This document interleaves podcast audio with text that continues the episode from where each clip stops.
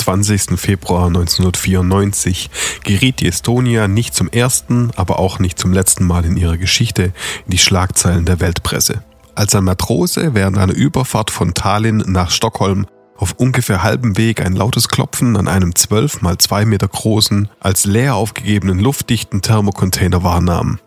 Daraufhin befahl der Kapitän, sofort den Container aufzuschweißen und zu seinem Erstaunen befanden sich darin 64 Flüchtlinge, darunter 26 Kinder, die sich seit mehr als acht Stunden in dem 70 Grad heißen Container aufgehalten hatten. Die gesamte Überfahrt, welche weitere neun Stunden inklusive Ausladen des Containers gedauert hätte, hätte für die Flüchtlinge den sicheren Tod bedeutet. Nur durch Zufall und das schnelle Eingreifen der Mannschaft gab es bei dieser Aktion auf der Estonia keine menschlichen Verluste zu beklagen. Doch das sollte 221 Tage später nur noch eine Anekdote in der kurzen und doch tragischen Geschichte der Estonia sein. Die MV Estonia wurde 1980 unter dem Namen Viking Sally an die Viking Line ausgeliefert. Fast 14 Jahre lang lief sie verschiedene Strecken in der Ostseeregion an, die von mehreren Gesellschaften unter verschiedenen Namen betrieben wurden. Im Juli 87 ereignete sich auf der damals noch Viking Sally genannten Estonia der erste und bislang auch unaufgeklärte Kriminalfall. Auf dem Helikopterdeck wurde ein junges Paar aus Stuttgart gegen Mitternacht in ihrem eigenen Blut liegend, in ihren Schlafsäcken eingewickelt von mehreren Pfadfindern entdeckt.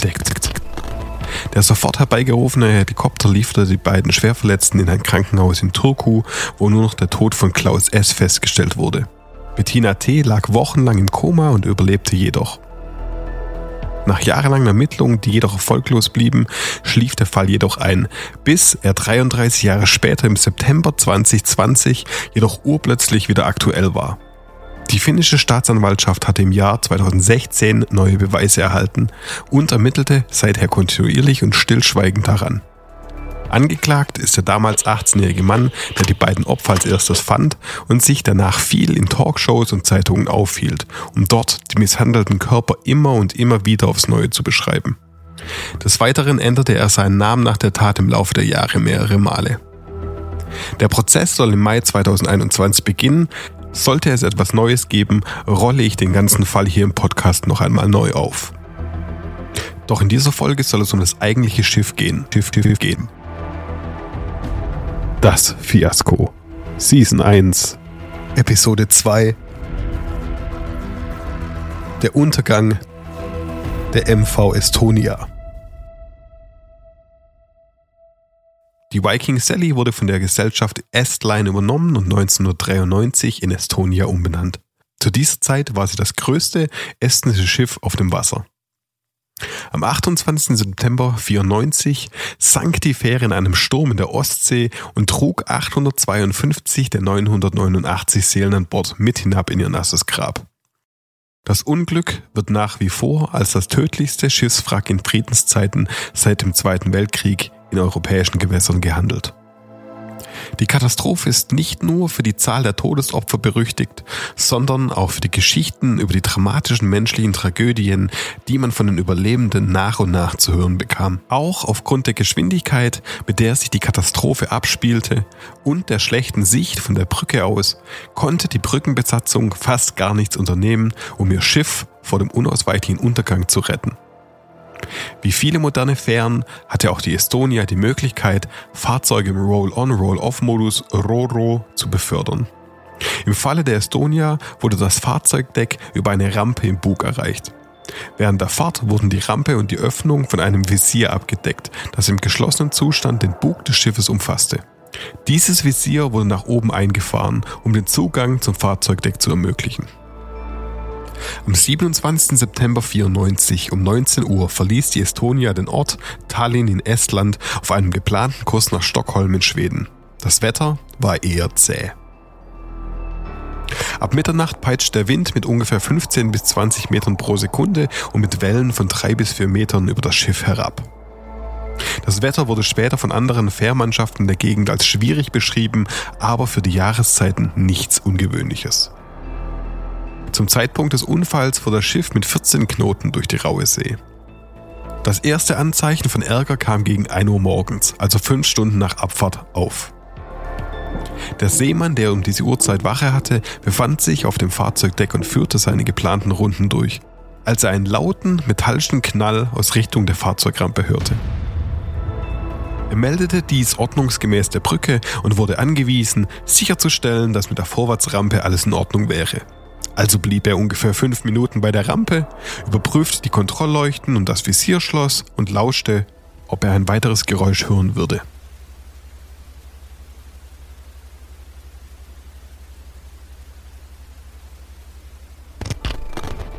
Er hörte nichts und setzte daraufhin seinen Wachgang fort.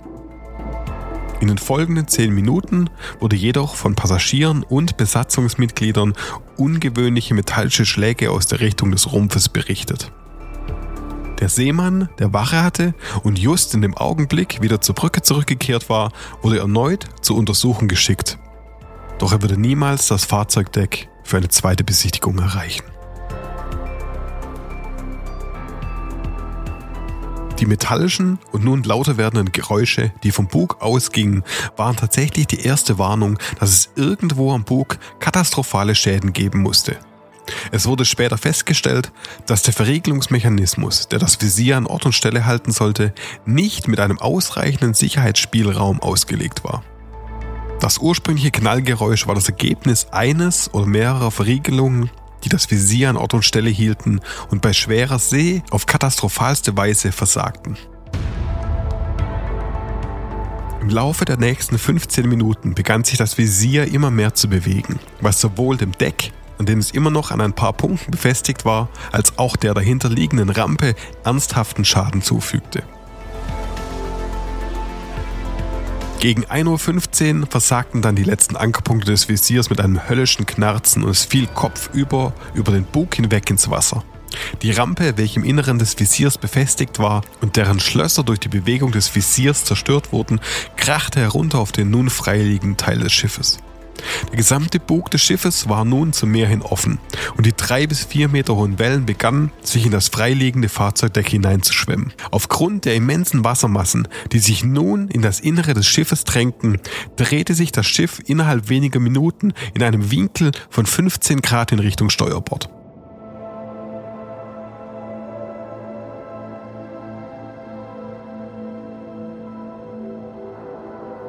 Die Brückenbesatzung, welche sich nicht sicher war, was gerade passierte, reduzierte die Geschwindigkeit. Aufgrund der Platzierung der Brücke sehr nahe vorne am Bug war das Visier von dort aus nicht einsehbar. Ausgehend von den Mayday-Mitteilungen der Brückenbesatzung scheint es sehr wahrscheinlich, dass keiner der Anwesenden jemals erkannte, was genau im vorderen Bereich passiert war.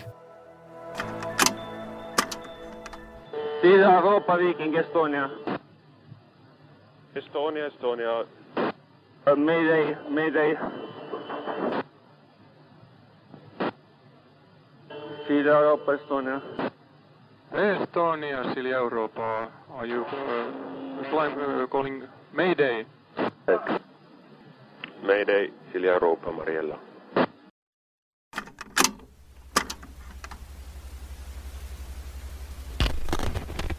Ebenfalls gegen 1.15 Uhr soll es auf Estnisch eine Durchsage an Bord des Schiffes gegeben haben, und zwar, dass es an Bord einen Alarm gibt. Dies war für einen großen Teil der nicht estnisch sprechenden Passagiere natürlich komplett unverständlich. Kurz darauf, und nachdem ein verschlüsselter Codesatz an die Crewmitglieder durchgegeben wurden, welcher sie zum Schließen der wasserdichten Shots aufrief, wurde der allgemeine Evakuierungsalarm ausgelöst. Der erste Funkkontakt mit Personen außerhalb des Schiffes und zugleich der erste und einzige Mayday-Anruf ging sieben Minuten später um 1.22 Uhr bei mehreren Schiffen, die sich im Umkreis befanden, ein. Um 1.29 Uhr riss der Funkkontakt ab und kurze Zeit darauf verschwand die Estonia dann vom Radarbildschirm der umliegenden Schiffe. Irgendwann um diese Zeit herum fielen auch die Haupttriebwerke aus und das Schiff war nun ohne Elektrizität den Wellen hilflos ausgeliefert.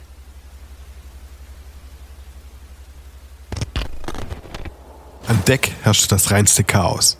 In Panik geratene Passagiere überrannten die Treppenhäuser und verhinderten, dass der Seemann der Wache halten sollte, das Fahrzeugdeck erreichte. Die engen, verwinkelten Korridore an Bord machten zusammen mit der zunehmenden Schräglage des Schiffes die Bewegung unter Deck erst schwierig und dann fast unmöglich dass die Verwendung von rutschigen Bodenbelägen und die unsachgemäße Sicherung von Getränkeautomaten, Dekorationen und anderen schweren Gegenständen noch hinzukamen, machte das Ganze zu einem Glücksspiel mit geringen Chancen. Selbst als die Passagiere dem unterirdischen Labyrinth voller geneigter Gänge entkamen, war ihre Situation immer noch verzweifelt. Der Alarm, um die Rettungsboote ins Wasser zu lassen, ertönte erst einige Minuten, nachdem die Schräglage bereits so stark war, dass es nur noch wenigen Rettungsbooten gelang, hinabgelassen zu werden. Außerdem war die Mannschaft der Estonia absolut nicht vorbereitet auf so einen Fall und koordinierte sich untereinander nur in den seltensten Fällen ab. Die aufblasbaren Rettungsflöße jedoch sorgten für mehr Erfolg, waren jedoch bei starkem Wind und starkem Wellengang schwer zu handhaben. Einige Boote ebenso wie Passagiere wurden über Bord geblasen, bevor versucht werden konnte, sie zu besteigen. Und viele der im Wasser gefundenen Boote wurden leer oder überflutet aufgefunden.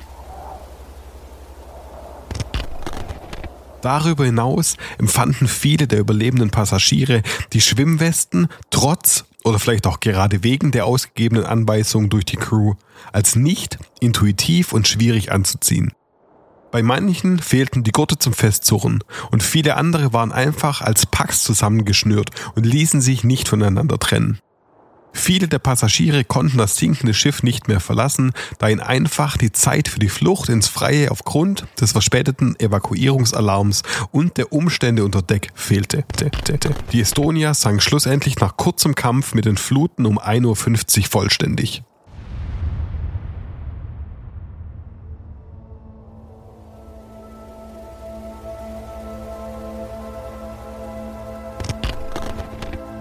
Erste Schiff, welches direkt nach Empfang des Notrufes kehrt machte, kam um 2.12 Uhr vor Ort an, gefolgt vom ersten Hubschrauber etwa eine Stunde später. Viele der Menschen an Bord des Rettungsschiffes versuchten noch Überlebende aus dem Wasser zu ziehen, doch der hohe Wellengang und die starke Unterkühlung der Passagiere erschwerten dies ungemein. Letztendlich wurden nur 138 der 989 Menschen an Bord lebt gerettet, von denen einer später im Krankenhaus starb. Nur 94 Leichen wurden geborgen und die überwiegende Mehrheit der 852 gestorbenen Menschen ging mit dem betroffenen Schiff unter. Der von der estnischen, finnischen und schwedischen Regierung gemeinsam erstellte Abschlussbericht des Unfalls dauerte drei Jahre und stand dem Design des Schiffes und den Maßnahmen der Besatzung äußerst kritisch gegenüber. Zum Zeitpunkt des Baus der Estonia war das Verständnis von Bugtüren und Verschlussmechanismen noch nicht so ausgeprägt wie heute. Mehrere andere Vorfälle, bei denen Bugtüren versagten oder fast versagten, führten jedoch nicht zu einer umfassenden Untersuchung der Sicherheit bereits gebauter Schiffe. Darüber hinaus trug die offensichtliche Unfähigkeit der Besatzung, die Schwere der Situation zu verstehen und ihr Versäumnis, bis spät in die Nacht einen allgemeinen Alarm auszulösen, zum Tod vieler Menschen bei. Das endgültige Ergebnis und was den Untergang der Estonia schlussendlich einleitete, konnte bisher nicht komplett nachgewiesen werden. Es gibt viele Theorien und unabhängige Untersuchungen, die hier der Vollständigkeit halber erwähnt werden sollen. Kurz nach der Veröffentlichung des Abschlussberichtes wollte die schwedische Regierung einen Betonsarkophag im Stil von Tschernobyl um das Wrack herum errichten lassen. Er sollte dazu dienen, die Totenruhe zu wahren. Dies rief jedoch scharfe Proteste hervor, da damit jedwede weitere Ermittlung zum Stillstand gekommen wäre. Im März 2006 veröffentlichte der estnische Generalstaatsanwalt einen Untersuchungsbericht, der das im Jahr 97 veröffentlichte Ergebnis des Abschlussberichtes aufgrund von Fehlern und Vertuschungen stark anzweifelte. Ebenfalls im Jahr 2006 leitete der schwedische Justizkanzler eine Untersuchung gegen die schwedische Regierung aufgrund von Vertuschungsversuchen ein.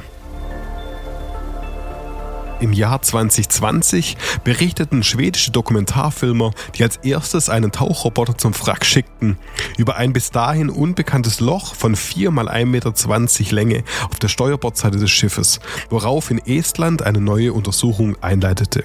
Die Dokumentarfilmer hingegen wurden wegen Störung der Totenruhe in ihrer Heimat angeklagt. Angeklagt. Ange angeklagt. Und hier noch ein paar weitere Theorien, die teilweise abstruse Züge über die Jahre annahmen. 1999 kam eine vom Hersteller des Schiffes zusammengetrommelte Expertengruppe zu dem Ergebnis, dass die Bugklappe nicht von selbst, sondern durch zwei Detonationen abgesprengt wurden. Dies wurde jedoch von mehreren Tests an Teilen der Bugklappe widerlegt. Es handelte sich nicht um Explosionsrückstände, sondern um eine normale Art der Rostschutzbehandlung.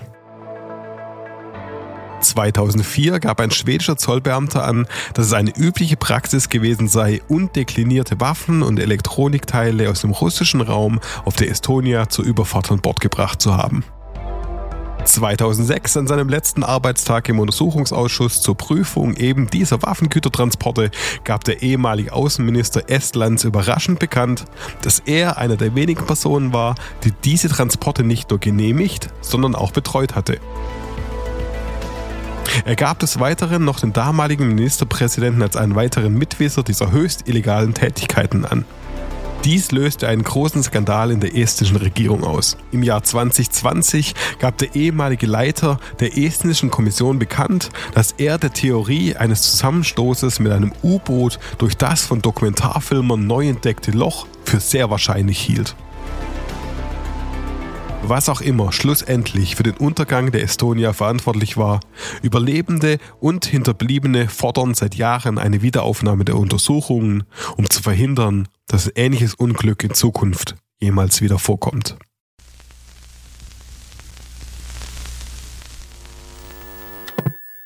Das Fiasko ist geschrieben, produziert, aufgenommen und gehostet von mir. Damit das so bleibt, könnt ihr euch über neue Dinge informieren auf der Webseite www.dasfiasco.de. Abonniert den Podcast auch auf Instagram und Facebook at fiasco-cast. Damit das weiterhin ein unabhängiger Podcast bleiben kann, brauchen wir eure Unterstützung bei patreon.com slash dasfiasco. Für nur 5 Euro im Monat gibt es Early Access zu neuen Episoden und exklusiven Zugang zu Bonus-Episoden, die nicht veröffentlicht werden. Also unterstützt diesen Podcast und die Person, die dahinter steckt, unter patreon.com slash das Fiasko. Das war's. Danke fürs Zuhören und bis zur nächsten Folge.